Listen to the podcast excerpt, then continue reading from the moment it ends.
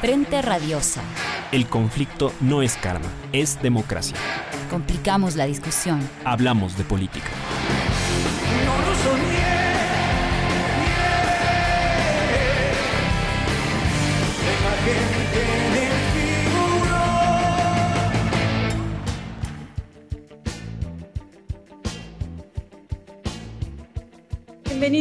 Todas a un programa más de Frente Radiosa, un espacio comprometido con agitar la política. Mi nombre es Isabel Díaz y esta tarde me acompaña en la conducción Daniel Bisuete, experto en temas de educación superior y una voz que en adelante se suma al equipo radioso en la conducción de una serie de programas que proponemos llevar a cabo sobre el lugar de la universidad en la sociedad. Bienvenido Daniel, ¿cómo estás?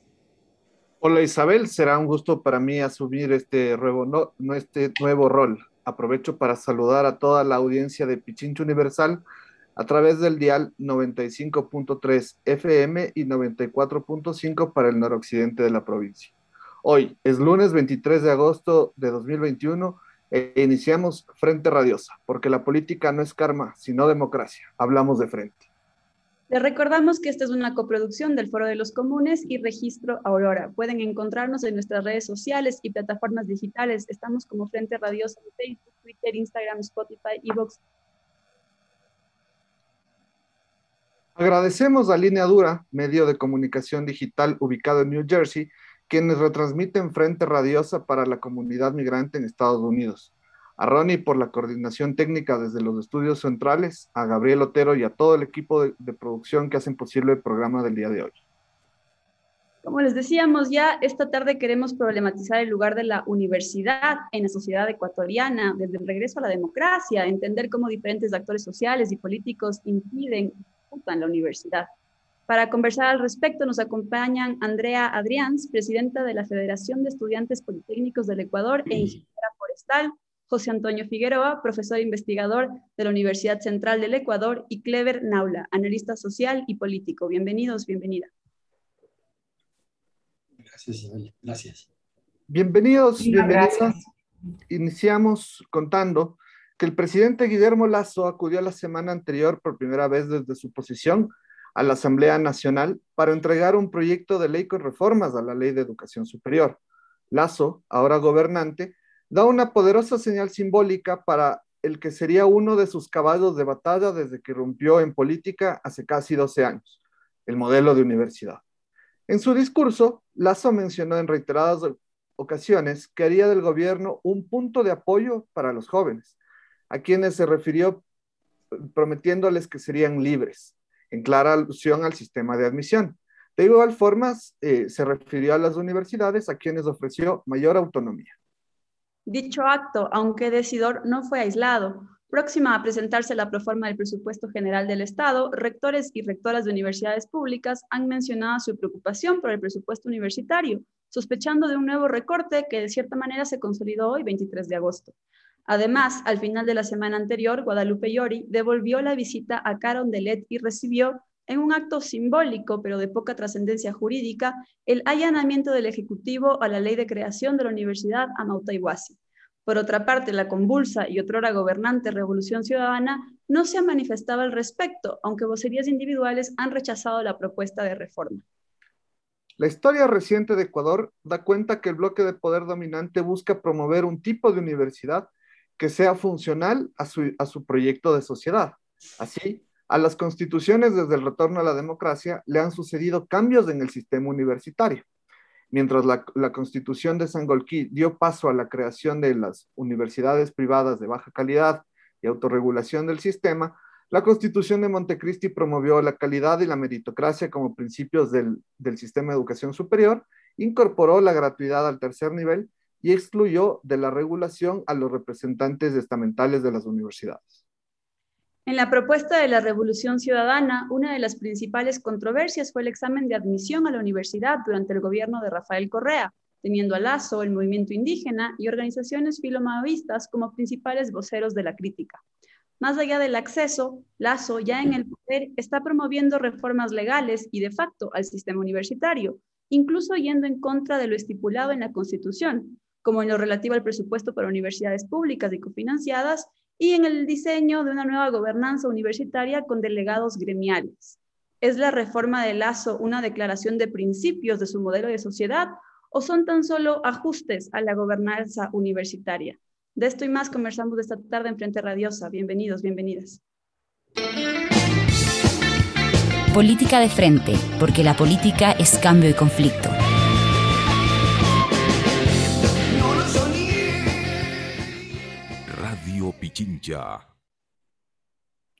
Arranquemos pensando en los modelos de universidad en el largo plazo.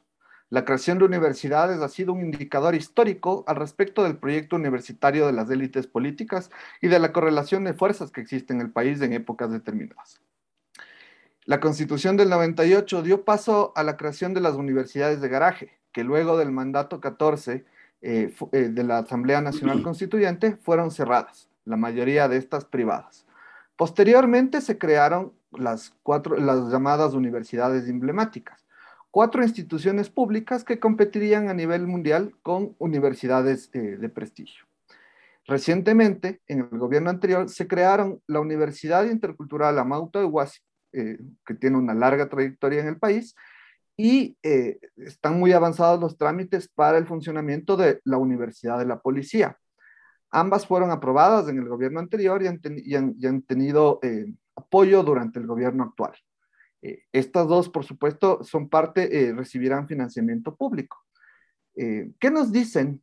Y quisiera preguntarles a nuestros invitados, ¿qué nos dicen los tipos de universidades públicas, privadas y la regulación general del sistema, sin entrar al detalle de las reformas, sobre el tipo de sociedad? ¿Qué, qué, qué universidad para qué sociedad está en juego? Comencemos contigo, Andrea. Buenas tardes. Hola, buenas tardes, Daniel, Isabel, José, y bueno, pues a las personas también que, que se encuentran en, en, el panel, disculpen, no, no logro ver los nombres de todos, y de igual manera para quienes nos están escuchando y nos están viendo. Bueno, algo importantísimo, Daniel, que hay que mencionarlo, es que estas universidades, o más bien la creación de las universidades, conlleva a una responsabilidad mucho más allá que el plantear una creación eh, de acuerdo a ciertas necesidades. Las universidades que se crean en el país, estas presentan distintos tipos de necesidades que deben ser consideradas no únicamente por quienes a lo mejor están considerando esta creación, sino por quienes también van a demandar los recursos que éstas necesitan para que éstas puedan llevarse a cabo. Hoy en día vemos una situación bastante complicada y es que los recursos para las universidades que actualmente existen no son repartidos de manera correcta.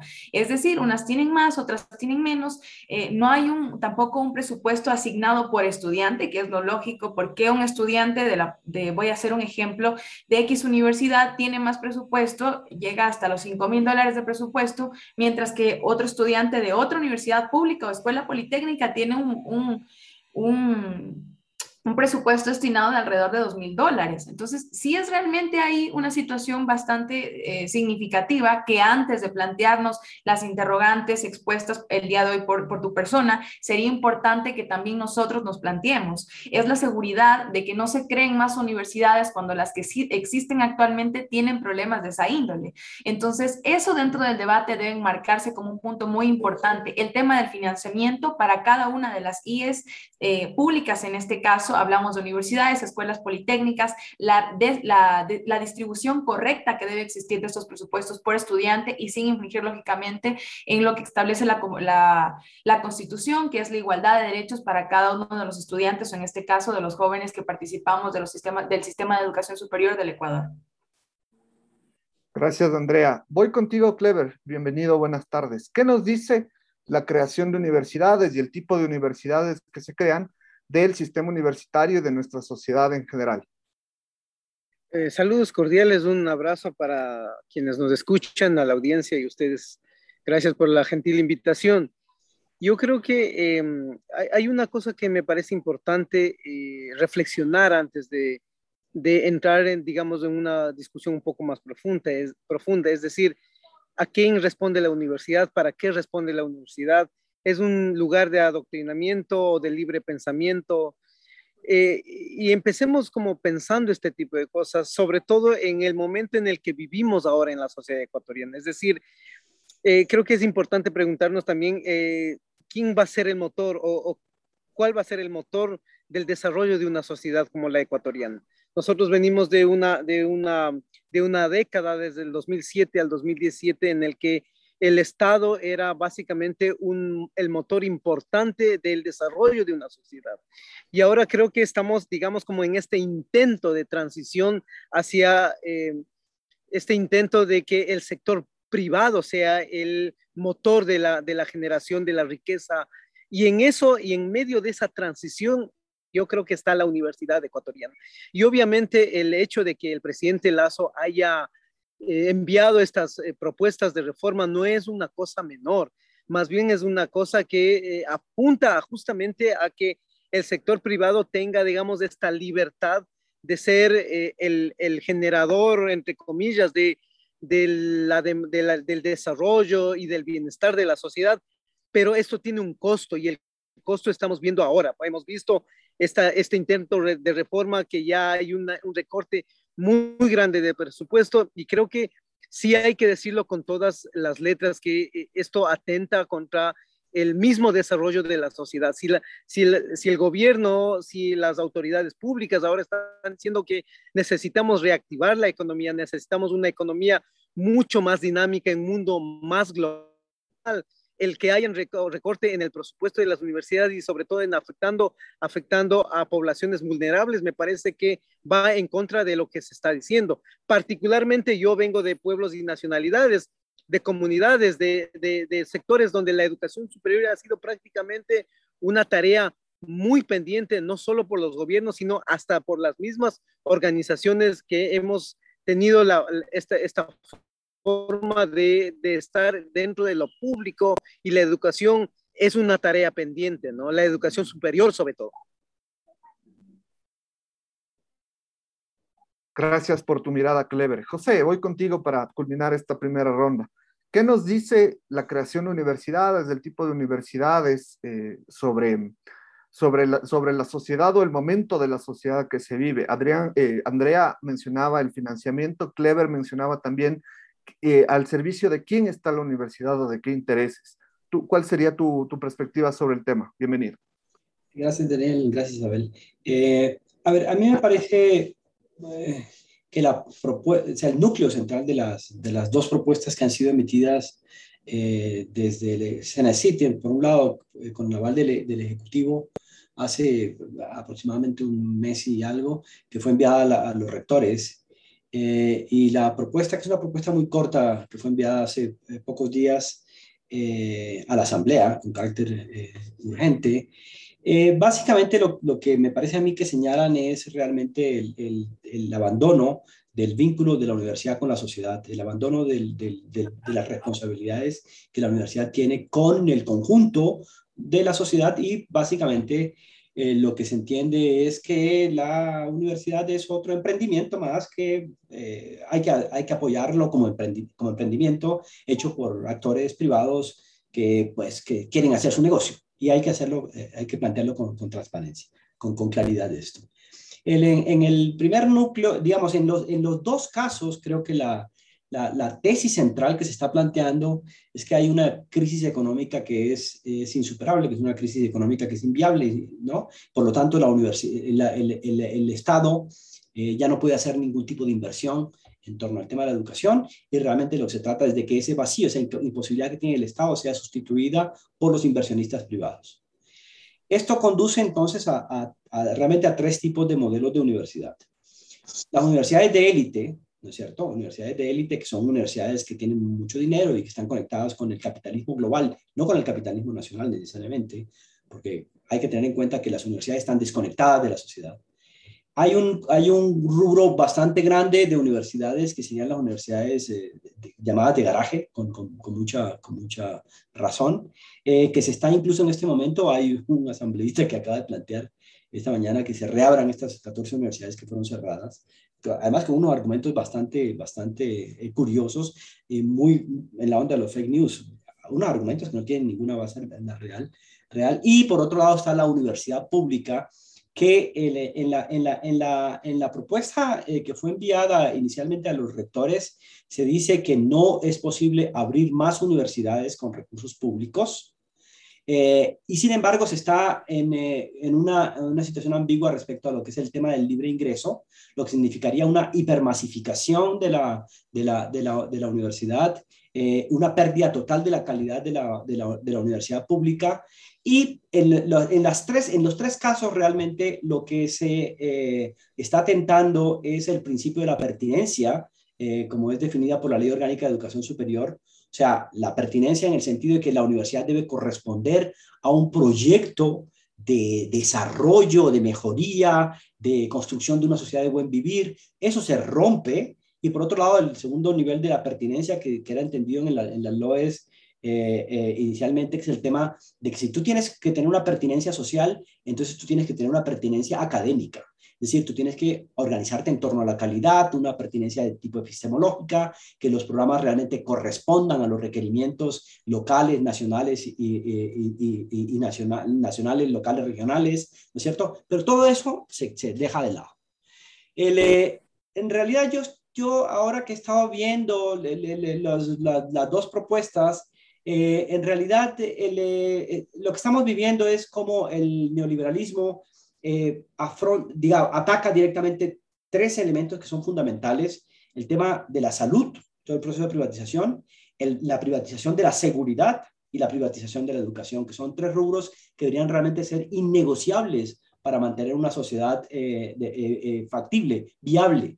Yo creo que básicamente lo que se está proponiendo en este momento es una desconexión entonces de la, de la, de la educación superior con la sociedad y por lo tanto entraremos en un proceso de creación más o menos masiva de profesionales que no van a tener ningún tipo de, ejercicio profesional, no van a tener, sí, entonces realmente vamos a volver a lo que estábamos hace unos 15 años atrás, un montón de profesionales eh, eh, manejando taxis. Y esa es la realidad a la que se plantea, porque además hay, eh, detrás de eso hay un proceso de desmonte del aparato de desindustrialización, de, de reprimarización del país, entonces es un negocio, es un, es un business, es realmente un emprendimiento, es como ponerse una fábrica de chocolates o de helados. ¿Qué más? De acuerdo, José, muchas gracias. Andrea, regreso contigo. Eh, en función de lo que han dicho tus compañeros de mesa, eh, ¿cuál es tu opinión? Retomando lo que nosotros sugeríamos al inicio, ¿crees que se pueda decir o sostener que la reforma propuesta por el gobierno de Lazo es entonces la declaración de principios de su modelo de sociedad un modelo de sociedad que vuelve a la universidad un emprendimiento al servicio de intereses privados, pero que de alguna manera, retomando lo que decía José, la desconecta de su pertinencia social e incluso académica? Bien, Isabel, hay un punto muy importante y, me gustaría refutar un poco tanto en, lo que expresaba José como en lo que podía expresar Clever también. Y, es un punto importantísimo y a lo mejor para las personas que ya están fuera del sistema de educación superior como estudiantes eh, o a lo mejor están dentro pero inmersos desde la docencia, desde, desde otro tipo de sectores, no podemos palpar y es algo importante dentro de la universidad y de la educación superior. Y es que los estudiantes o la universidad, la educación superior no debe ser de, ninguna, de ninguna manera partidista. No estamos hablando de, de a lo mejor hace una época, yo quise unos 14 años atrás, a lo mejor unos cuatro antes, diez, o de la actualidad. Esas dos convergencias totalmente distintas es yo sí discrepo totalmente porque siento y, considero personalmente que la educación superior de ninguna manera debe ser partidista, que exista la política dentro de nosotros al ejercer diferentes cargos, diferentes tipos de, participaciones que tenemos los estudiantes, es correcto. Sin embargo, el partidismo es un punto muy aparte. Eh, recordemos justamente por el tema de financiamiento. El tema de financiamiento es clarísimo y es por eso inicié con eso mi intervención del día de hoy. Este problema de las universidades no es un problema que surge hoy, no es un problema que surge hace cuatro años, es un problema que ya lo veníamos viendo hace un tiempo atrás. Y es justamente porque las universidades instituciones de educación superior no poseen esa em, esa libertad financiera que pueden ellos tener directa. Ya veíamos cómo antes estaban sometidos a ciertas situaciones en donde la Contraloría mismo hacía que sea una presión para poder cumplir ellos con, completar o más bien poder cumplir con el uso de, los recursos que llegan a las universidades o a las instituciones de educación superior. Eso es claramente una muestra de que el problema no es hoy, el problema ya venía desde mucho tiempo antes la repartición, eh, el tema presupuestario, el tema cómo se repartió el presupuesto, el tema de cómo hoy en día estamos palpando que están viéndose en un tema partidista y se están olvidando de lo que realmente es importante, y es el tema de la academia. La academia se construye hace mucho tiempo atrás, en donde se, debió priorizar el tema de los insumos, que también eso afecta dentro de la, de la educación superior. Ahora, eh, directamente al punto de enfoque es que realmente hoy, como palpamos una realidad como estudiantes, aparte del tema partidista, eh, no considero yo que se hable de un modelo, porque ya digo, hablar de un modelo de sociedad es hablar de un modelo partidista. Nosotros estamos hablando de realmente de la responsabilidad que tienen que tener el gobierno actual, el gobierno anterior, el gobierno anterior también, de lo que hoy estamos palpando la realidad que vivimos hoy, o el tipo de modelo de educación superior que vivimos hoy, no es un modelo que se estableció hoy, es un modelo que ya lo vivimos antes. Hoy se están viviendo las consecuencias a lo mejor de esos modelos y también las nuevas reformas están causando y causarán efectos de aquí a un largo plazo, inclusive un corto. Nosotros hemos sido muy críticos en el tema de la reforma, que era lo que, lo que en principio se expresaba. Esta reforma que plantea el presidente de la República realmente sí nos afecta no creo yo, y de hecho me sentiría totalmente en contra del criterio de decir que las universidades o las instituciones de educación pública son un emprendimiento. No podemos comparar, eso sería una falta de respeto, inclusive comparar a un, eh, emprendimiento con una institución de educación superior. Una institución de, eh, educación superior, muchas de ellas llevan años dentro de, de esto, 50 años, 49 años, eh, es un tema muy delicado hablar o comparar siquiera el sistema de educación superior con un emprendimiento. Ahora, el tema de la inversión y cómo quieren desarrollarlo dentro de un modelo educativo hoy en día y las propuestas que realiza el señor presidente, eso es un tema muy aparte. Es un tema que se debe analizar desde el punto de reforma, más no desde un punto partidista. El punto de la reforma, eh, voy a hablar de manera a manera gremial, sí afecta directamente a los estudiantes estamos viendo cómo esta, esta predisposición, más bien esta, esta reforma que se propone de poder eh, de alguna forma cobrar los cursos de nivelación, el prepolitécnico que se hace, el sistema de unidades de nivelación, es un problema y sí nos afecta a nosotros. Habrá un, un porcentaje elevado de deserción, es real, pero el tema es que esta propuesta llega al debate y en ese debate es donde nosotros como actores políticos principales de las universidades, eh, gremiales, el tema también de los docentes, de los empleados, trabajadores que estamos dentro de las IES, pero esto afecta directamente a los estudiantes y daremos nuestro punto de vista.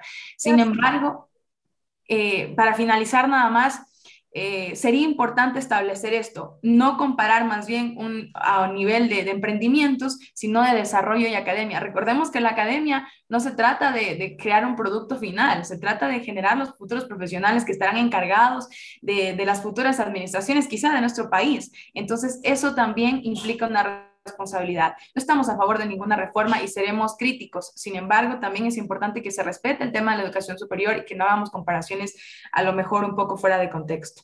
Gracias, Andrea. Perdón que te corte, le quiero dar la palabra a Clever. Eh, voy a retomar algunos puntos que ha situado Andrea y más bien pedirte tu opinión al respecto, Clever. ¿Estás de acuerdo en que pensar o poner sobre la mesa, debatir en torno a un modelo de sociedad y vincularlo a un modelo de universidad es algo netamente partidista que no cabe, o más bien hay que, eh, hay que disputar los sentidos eh, que se le quieren dar o lo, con los que se quieren marcar a la universidad en distintos ciclos políticos del país y a la vez preguntarte, me da tal como sugería Andrea, no es un problema nuevo, es un problema que ya viene desde antes de esto que atraviesan hoy por hoy las universidades. Gracias, Isabel. Yo creo que es, eh, importante eh, entender a la universidad como un espacio en el cual las sociedades se desarrollan. Es decir, las discusiones que ha dicho Andrea son absolutamente reales, ¿no? Y lo que ha dicho José también. Eh, yo creo que la, la, universidad es un ente donde se desarrolla mucho la política ideas políticas, pero también la, la, idea de la sociedad que se está construyendo se nace en las, eh, en las universidades. Nosotros, yo dije hace un momento que la universidad probablemente ahora está en un momento clave.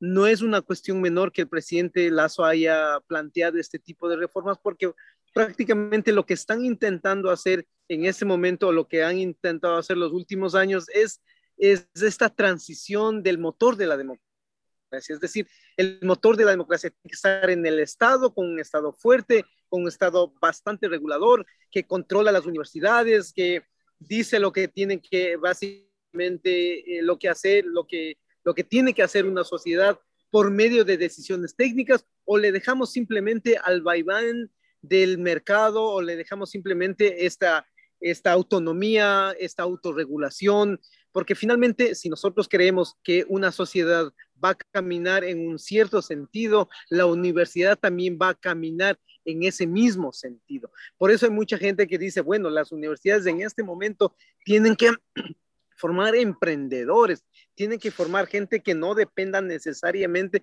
de un trabajo fijo y estable, sino que empiecen a generar las ideas. Y a mí me parece importante que tomando ejemplos muy concretos en las universidades ecuatorianas, en algunas privadas, están ya dentro del currículum esta materia del, em, del emprendimiento como una forma de, digamos, de adoctrinar a la sociedad, muchos dicen, y otros dicen, como una forma de generar este libre pensamiento. Entonces, nos damos cuenta que ahí eh, la universidad sigue siendo un espacio en disputa, no solamente un espacio para los estudiantes. Yo fui un estudiante hace poco tiempo, sigo estudiando ahora y me doy cuenta que en las universidades se generan estos debates súper importantes para la sociedad, ¿no es cierto? Entonces se generan ideas nacen eh, prácticamente la, la, ciencia, la tecnología, el avance en la medicina o en cualquier área es importante, pero cuando no hay una universidad que tiene los parámetros adecuados, que no tiene un Estado que pueda regular, que pueda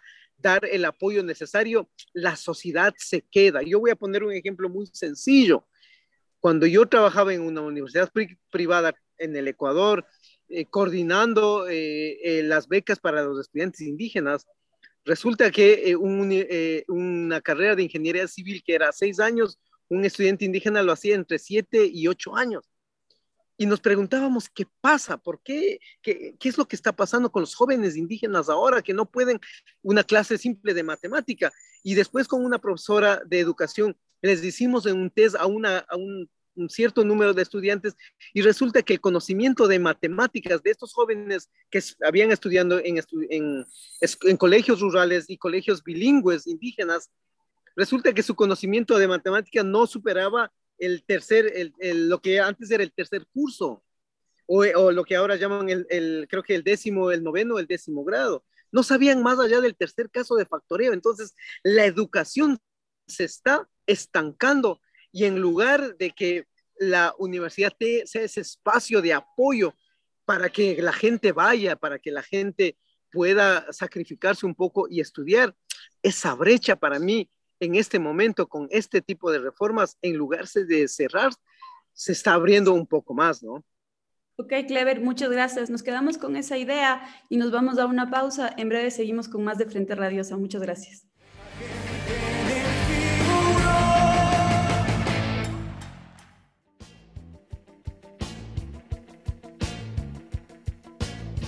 Seguimos con más de Frente Radiosa. Estamos conversando sobre las disputas que se tejen en torno a la sociedad.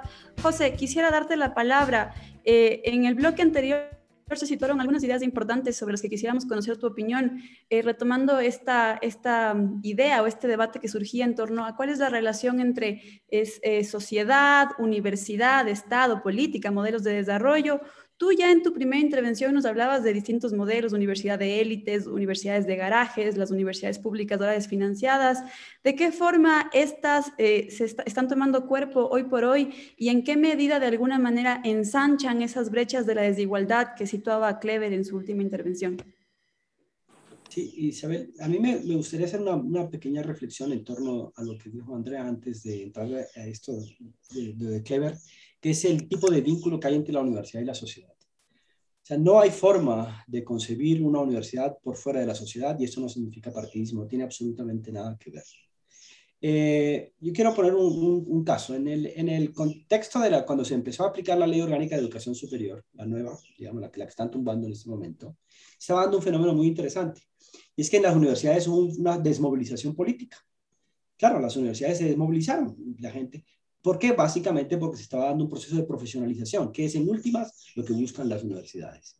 Es decir, la, universidad estaba dedicándose fundamentalmente a tres de sus grandes eh, eh, motivos, que son el tema de la investigación, el tema de la docencia y la vinculación con la sociedad, explícitamente, vinculación con la comunidad. ¿Cómo se vinculan estos tres o cuáles son las, distintas perspectivas que hay sobre esto? El tema de la investigación es un tema fundamental un país no puede ser un país viable y con, con, posibilidades de supervivencia al futuro inmediato si no tiene el tema de la investigación claramente asumido.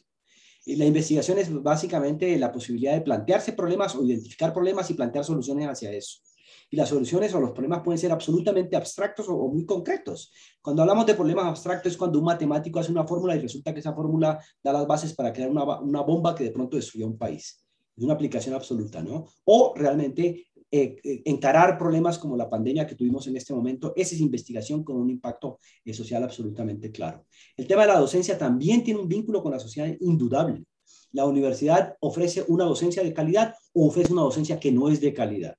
Una docencia de calidad es básicamente que los que tener efectivamente un cuerpo de profesores e investigadores que tengan la formación y que además tengan las la, capacidad efectivamente de, transmitir esos conocimientos a los estudiantes, que son en, última el gran objetivo que tiene la universidad, ¿no? Y no hablemos de la vinculación con la sociedad, que es el principio de pertinencia por excelencia. Una universidad no puede estar de espaldas a la sociedad porque simplemente se convierte en una burbuja, ¿cierto? Que es efectivamente entonces el, negocio eh, de lados esto, ¿no? Eh, a mí me parece que vale la pena pensar en un asunto, ya a propósito de la, pregunta de Clever, hacer también una pequeña reflexión sobre la propia historia eh, de la universidad y la, transformación que la universidad empezó a sufrir desde los años 70, sobre todo en el contexto de los Estados Unidos. Si no hace una historia de la, universidad en, en, conexión con el desarrollo nacional, hasta los años 70 la conexión universidad-desarrollo era evidente. A partir de los años 70, cuando se empieza a surgir todo el neoliberalismo, es donde empiezan a surgir en Kent University las primeras eh, eh, eh, posibilidades de que salgan laboratorios que surgen de las universidades y se convierten en, en, entidades autónomas de la universidad, empiezan a generar sus recursos, empiezan a, a, sacar el talento humano de la universidad y empiezan a romper a la propia universidad. Y la universidad empieza a dejar de cumplir su función, que es una función eminentemente eh, social. Entonces ahí lo que me parece es que está en debate y está en disputa en este momento dos opciones. O una universidad democrática que realmente responda a los requerimientos sociales, con una vinculación de la sociedad eh, democrática y, de calidad a la, propia universidad, o simplemente un modelo que es post-sociedad, es post-social. Yo soy profundamente escéptico. Yo creo que ya eh, eh, leyendo las dos propuestas que ha tenido el gobierno actualmente, sinceramente yo no creo que son propuestas universitarias. Son propuestas de negocio, o sea, un negocio tal y como si fuera una heladería, repito. O sea, no hay ni, porque no hay ni siquiera un fundamento, no hay ni siquiera un conocimiento. Yo lo que estaba escuchando, eh, eh, es, es, es impresionante escuchar que tenemos demasiados jóvenes eh, vagos que dedicados a las drogas que no están haciendo nada, entonces por lo tanto necesitamos que las universidades sean el receptáculo de estos jóvenes que no están haciendo nada. ¿Qué tiene que ver una universidad con la, con la resolución de los problemas de la drogadicción de la juventud, con, la, con el desempleo? No tiene absolutamente nada que son dos cosas totalmente distintas. Entonces, bajo un discurso paternalista, ¿sí? Lo que realmente se está haciendo es romper la propia existencia de la, sociedad, de, la universidad. Gracias, gracias José. Eh, creo que cuando hablamos de reformas universitarias es ineludible hablar de la noción de autonomía universitaria. Eh, y Andrea mencionaba algo sobre los problemas de largo aliento de la, de la, autonomía financiera de las universidades. Clever hablaba de también esta autonomía de la universidad respecto al Estado, pero que de alguna forma está siendo sustituido por la presencia del mercado, ¿no es cierto? Y José, tú hablabas de, esta, me, da la impresión que aludías de esta noción de autonomía responsable que está eh, incorporada en la Constitución, en la Constitución de la República. Una de las preguntas complejas, pero que me parece que deberíamos abordar en el espacio, y comienzo contigo, Andrea, es, ¿Cómo entender a la autonomía universitaria hoy? Digamos, ¿cómo entender a la autonomía universitaria en el siglo XXI, en un Ecuador pandémico, con recesión económica, em, eh, con un sistema que tiene universidades privadas, públicas, cofinanciadas? Es decir, ¿cuáles son los alcances de la, de la autonomía universitaria y cuál es la vinculación de estos con actores sociales como el movimiento indígena, el movimiento estudiantil, partidos políticos, etcétera, etcétera? Comienzo contigo, Andrea. Bueno, Daniel, para ser bastante claros, el tema de la autonomía universitaria eh, realmente se trabaja dentro de las IES. eh, en principio. Y este trabajo que se realiza dentro de las CIES es el trabajo que nos permite ser colaborativos y tener un trabajo asociativo con la comunidad, con la sociedad, con el país en general. Y por qué no hacerlo también a nivel internacional, que de hecho es el trabajo que hacen las universidades. La vinculación con la sociedad que tienen las universidades a través de su trabajo dentro autónomo. Eh, yo realmente, el día de hoy, si me preguntas, ¿las universidades tienen autonomía total? No, no tienen autonomía inclusive para tomar cierto tipo de procesos. No existe una autonomía real. Está escrito, sí, que existe las autonomía, la autonomía de las universidades para sus procesos, para generar diferentes tipos de proyectos y desarrollos a la interna, ¿Por qué hacía yo referencia al tema de financiero, al gasto público que tienen derecho las universidades? Voy a partir de ese ejemplo pequeñito porque es un ejemplo grande y, sé para quienes nos están escuchando y nos están viendo también que están dentro de una CIES o a lo mejor conocen el proceso, saben que para la investigación no necesitas pues esperar que te salga un POA para definir cuánto vas a gastar y que esto, porque los insumos dentro de la investigación inclusive se dan dentro de la dentro y sobre la marcha. Entonces, este tipo de trabajos dentro de la autonomía universitaria es eh, ya de por sí están ellos ligados a depender o dependencia de la Contraloría, que ha servido para darles depresión, porque es para lo que ha servido, para presionar a las IES. Y eso también ha hecho que ellos no tengan una autonomía total en la toma de decisiones. Voy a hablar de un tema también corto, que son las terceras matrículas dentro de los estudiantes. Es un tema real. E, el tema de la autorización te permite y te deja ciertos lineamientos que de cierto modo también son sesgados. ¿Y qué haces con eso? Muchos estudiantes eh, e inclusive apelan y están en los consejos politécnicos o consejos honorables universitarios. ¿Y qué pasa? No se dan paso, porque realmente, como está el modelo de la educación superior, las universidades pueden tomar sus decisiones, aparentemente, pero tienen que regirse frente a un ente de control que le dice usted si puede, usted no puede, y si usted hizo esto que a lo mejor pudo estar bien, pero para nosotros no, y como está establecido en la ley y se establece de esta forma, glosa. ¿Y qué hacen las universidades? No tienen una autonomía o un control total sobre sus decisiones y, también pues sobre la ejecución que ellos tienen dentro de la misma. Y eso que hace que el tema pues lógicamente de la colaboración, de la vinculación con la sociedad se vea frenado. Sin embargo, y, voy a tomar también aquí un punto alusión que de lo que decía José, era respecto al tema de la vinculación con la sociedad. Las universidades lo hacen independientemente si el Estado está o no para aportar. Yo les voy a hablar de un caso muy puntual, la Escuela Superior Politécnica de Chimborazo, los proyectos que realiza la Facultad de Recursos Naturales en vinculación con las comunidades para aportar en el tema de riegos, en el tema de, seguridad alimentaria, todo eso lo hace la universidad. Eso es algo que ya está, es real. Ellos lo hacen y no ha dependido de un gobierno o más bien la voluntad política. No ha dependido porque ya vemos que la situación actual no es correcta tampoco. Ahora, lo que estamos palpando hoy en día eso sí va a generar un antes y un después. Y hoy somos nosotros, como miembros representantes de la sociedad civil, de las diferentes actividades gremiales, somos nosotros quienes podemos presentar propuestas que cambien eso. Entonces, ese realmente es mi punto, Daniel, en el tema de autonomía como yo lo he visto, como yo lo he palpado, y también pues el tema de vinculación y desarrollo que tienen las IES con la sociedad. Gracias, Andrea. Voy contigo, Clever. ¿Cómo entender la autonomía universitaria hoy? Y, aprovecho para preguntar, ya que es tu, tu, área de expertise también. ¿Cómo entender la autonomía universitaria en lugar de la, de la gobernanza del Estado?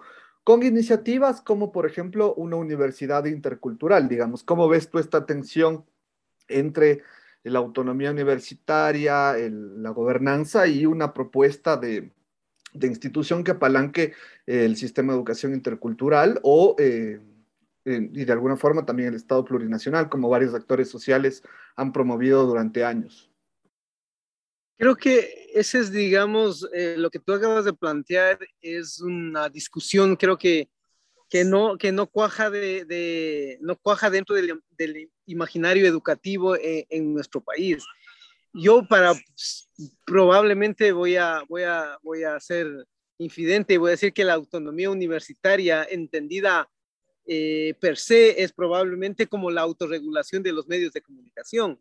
Es decir, no existe. Eh, yo creo, sí, en la autonomía de un pensamiento y de, de, una libre, de un libre pensamiento en la universidad y de la libre creación eh, dentro de las universidades, pero la autonomía per se, por autonomía, sin ningún tipo de regulación, no creo que debe existir. El Estado tiene que regular. Es necesario que el Estado regule presupuesto, que regule administrativamente algunos ítems, pero creo que dejarle la autonomía en la libertad me parece, y la libertad eh, de una manera muy amplia, me parece que no es bueno ni conveniente para, eh, digamos, una sociedad como la ecuatoriana es necesario que se responda por recursos que finalmente son los recursos públicos y de recursos de todos los ecuatorianos, ¿no? Cuando nosotros decimos un joven que está a punto de graduarse necesita 2.500 dólares la universidad, pues solamente estoy poniendo un ejemplo, eh, necesita responder qué es lo que cada año hizo con esos recursos asignados a cada estudiante, ¿no? Y creo que ahí la tarea de la sociedad es importante, e, este tema de las vedurías y también el tema de, que los jóvenes de la organización juvenil para eh, básicamente em, luchar para que se respete este tipo de cosas, incluso para aumentar el presupuesto para los jóvenes. Entonces, la autonomía creo que tiene esos dos hilos importantes. Por un lado, es la autonomía, sí, en pensamiento, en creación, en dejar que los jóvenes creen, piensen, discutan, debaten en la universidad, pero también el Estado tiene que regular este tipo de cosas. Entonces, en esta autonomía, la creación de una universidad intercultural ha sido muy complicado, porque por un lado, eh, no ha cuajado eh, en entender que finalmente la universidad intercultural, la universidad ya de per se es una cuestión que abarca muchas culturas, muchos pensamientos. Yo creo que se está debatiendo mucho y lo que ha hecho ahora el, con la con la reactivación de la Mauta Iguazil es básicamente eh, dar un espacio a unas carreras que probablemente aún no tienen, eh, digamos, una, una, amplia difusión, ¿no es cierto? Entonces, por ahí el tema de la autonomía tiene, digamos, estos problemas que todavía aún no han sido resueltos y que probablemente en los próximos meses no terminen de resolverse, ¿no es cierto? Por las carreras, por la demanda que tiene el, el mismo mercado, como llaman los, eh, los estudiosos del, mercado estudiantil y este tipo de cosas que nos ayudan a entender y a ver lo que está pasando en la universidad eh, eh, intercultural, ¿no? José hace un momento decía es la universidad de élite, las universidades de garaje, las universidades públicas, y creo que la universidad intercultural está intentando engranarse en la sociedad, pero aún nos falta mucho, ¿no? Gracias, Clever. Te traslado la misma pregunta, José. ¿Cómo entender la autonomía universitaria hoy, en el siglo XXI, un sistema heterogéneo, diverso, con una gobernanza en disputa, digamos, entre el Estado y el mercado, eh, siguiendo un poco las reflexiones dichas en este panel, cómo entender la autonomía universitaria y te coloco la misma pregunta que Clever, con las tensiones que conlleva la construcción intercultural en un país como Ecuador. Eh, pensando, digamos, en lo último que ha planteado Clever, creo que vale la pena eh, hacer una, una retrospectiva un poco histórica sobre el origen de la autonomía universitaria. Está en el contexto, además, eh, la América Latina tuvo una gran contribución a eso, en el contexto de, las reformas de, Córdoba en Argentina. Eh, básicamente, lo que la autonomía, uno de los grandes reclamos que se hizo de la autonomía fue con respecto al tema partidista, es decir, la existencia de un partido que dice qué es lo que hay que hacer y bajo qué, cómo hay que hacerlo, y autonomía con respecto también al tema eh, religioso, ¿sí? que es todo este tema realmente de la profunda secularización que tenía que tener la, universidad en el sentido que la universidad es puede ser perfectamente una, una ruptura, puede proponer una ruptura eh, de, de, creencias, etcétera, etcétera. Y eso tiene otra incidencia, me parece que es muy interesante en el tema de, la, de lo que es la libertad de cátedra. Es decir, realmente el investigador docente, a partir de su propia experiencia, debe crear un ambiente lo suficientemente libre para que efectivamente eh, transmita su conocimiento a los, a los estudiantes. Ahora, ¿qué, ¿qué es lo que ha sucedido? Y esto es un, creo que Daniel, tú conociste bastante ese importante debate que se hizo en el contexto de la, de la LOES, eh, que era la necesidad de diferenciar entre lo que es autonomía y lo que es autarquía. Autarquía en el sentido de realmente lo que fue ese proceso en el que terminaron convertidas instituciones de educación superior, tanto públicas como privadas, que se convirtieron en pequeños espacios que solamente peleaban para sus propios intereses. Aquí habrá planteado eso que sucede con el caso de, los medios de comunicación. La comunicación, por ejemplo, es un derecho social, es, además tiene una serie de responsabilidades, pero los actores, ¿cierto? Simple y llanamente empiezan a enfocarse en la conquista de sus propios intereses. Ese es un poco lo que sucede con la autarquía, que incluso en muchos casos hizo que las propias universidades públicas se convirtieran incluso en ingobernables, porque las carreras, las facultades, se convirtieron en espacios tan autónomos y tan, eh, tan autárquicos que incluso rompían con la posible eh, gobernabilidad de, la universidad en su conjunto. Y se rompe lo que es la universidad como un bien público, como un bien común, y, se y termina traducido a intereses particulares eh, o intereses corporativos. Creo que, y tenemos que ser muy francos, la educación intercultural bilingüe ha sido uno de los espacios en los cuales esa corporativización y también ese neoliberalismo se ha dado a nombre, entre otras cosas, de una autonomía que a veces es mucho más radical porque está sustentada, digamos, en términos constitucionales en el reconocimiento de la interculturalidad y la plurinacionalidad. Yo conozco los casos, conozco casos con, con, eh, con eh, bastante eh, detalle de lo que sucedió tanto con la Mautaiwasi, que, que, fue una universidad privada que realmente rompió totalmente sus nexos con, con, con, los, con los propios pueblos y nacionalidades y terminó convertida realmente en una fábrica de mediocridad y hay que, hay que hablarlo con franqueza. Eh, el, es, eh, por ejemplo, el, los compromisos que tenían en torno al, al, al, quichua, los compromisos que tenían en torno a la misma ancestralidad, ni siquiera eso los, los, los, los podían eh, cumplir porque realmente no tenían las condiciones y tampoco estaban interesados en hacerlo.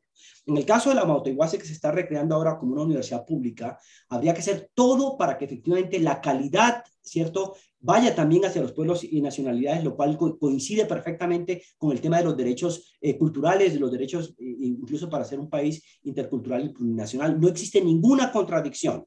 ¿Cierto? Pero eso significa efectivamente de que la investigación, de que la docencia y la vinculación con la comunidad también tiene que convertirse entonces en ejes realmente articuladores del quehacer y no solamente las aspiraciones, digamos, eh, microgrupales de, de, intereses específicos. Me parece que es básico eh, pensar que la autonomía está directamente vinculada también con el tema de la rendición de cuentas. La universidad no puede ser entendida como un espacio en el cual la gente haga exactamente lo que quiera. Eh, verán, la, gran tragedia, y yo quisiera, eh, Andrea, y esto es un tema que creo que hay que pensar, por ejemplo, una de las grandes tragedias que tuvimos en, antes de las reformas de, de, de, de la LOES, de de la última que se están tumbando en este momento, es que realmente eran unas fábricas de producciones de profesionales que no tenían ni siquiera qué hacer con la, en, la, en, la sociedad.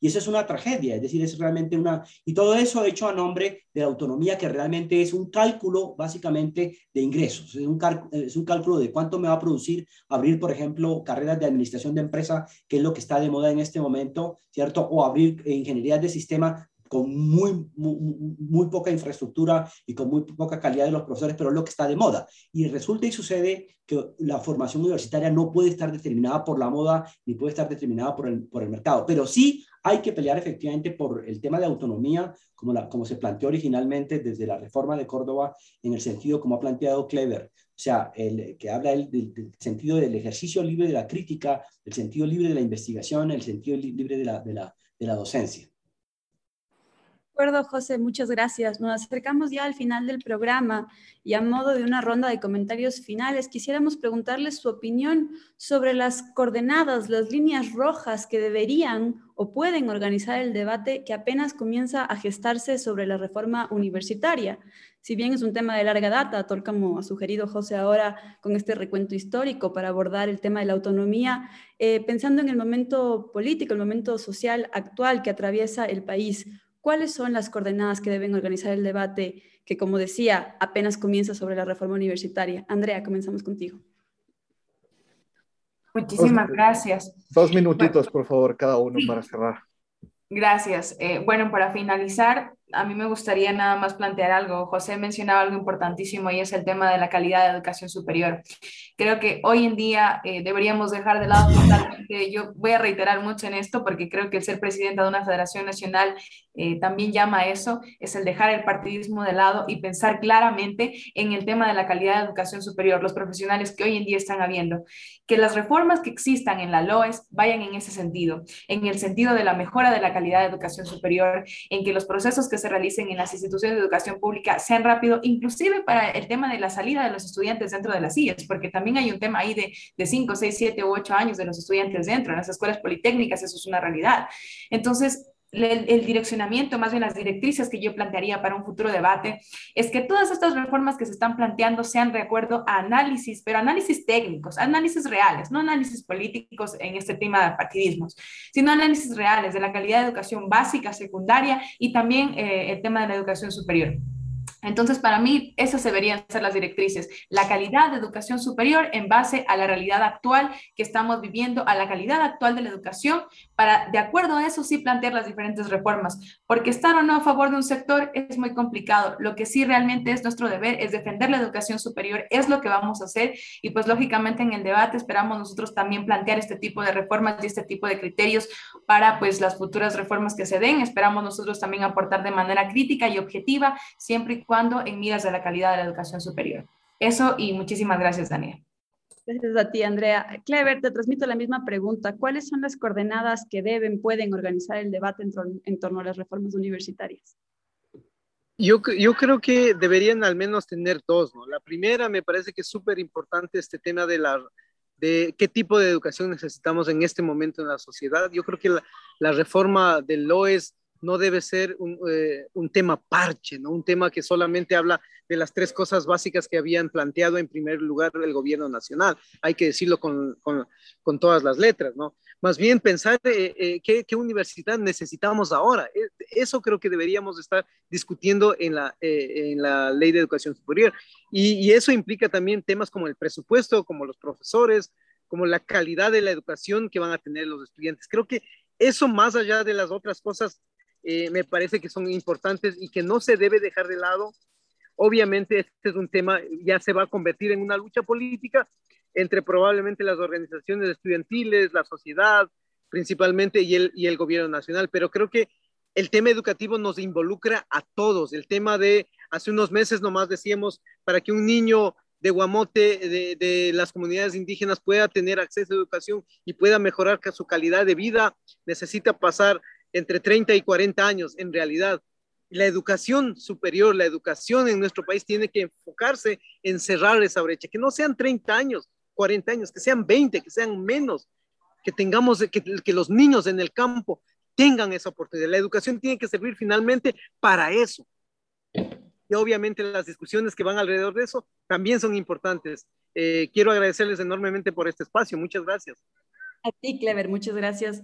José, tú en una intervención anterior situabas que hoy por hoy el debate se teje en torno a una universidad democrática versus una, un modelo posocial, decías tú. Aterrizando esto, ¿cuáles son las coordenadas, los mínimos que debemos situar de cara a este debate sobre la reforma universitaria?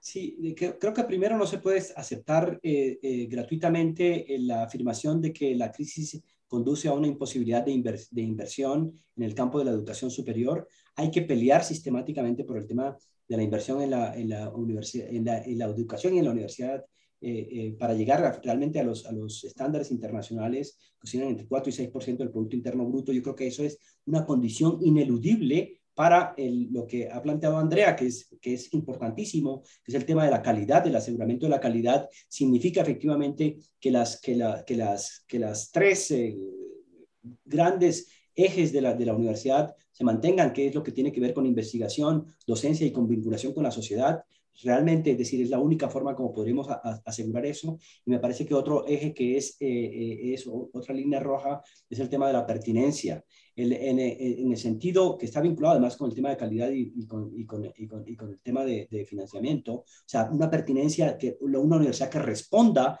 efectivamente a los retos eh, que la sociedad demanda de ella y por lo tanto que sea una universidad que preste eh, también eh, informes y que preste información de su propio quehacer a la sociedad, ¿no? Y, me parece que eso es, es también relacionado con el tema de la pertinencia eh, de, lo, de, lo, de, lo, que proponen las propias CIES. No se puede proponer cualquier cosa porque se me ocurre, ¿cierto? Sino que tiene que haber realmente una, una conexión con los grandes requerimientos que la sociedad tiene hoy por hoy, que son tan grandes. Pensemos en el tema ambiental, pensemos en el tema de salud, pensemos en, cómo vamos a bajar realmente la sobreexplotación del planeta. Esos son temas que tiene que responder la, la, la universidad sin, sin perder el tema de, de, una igualdad social y una, y una, una búsqueda de un bien común.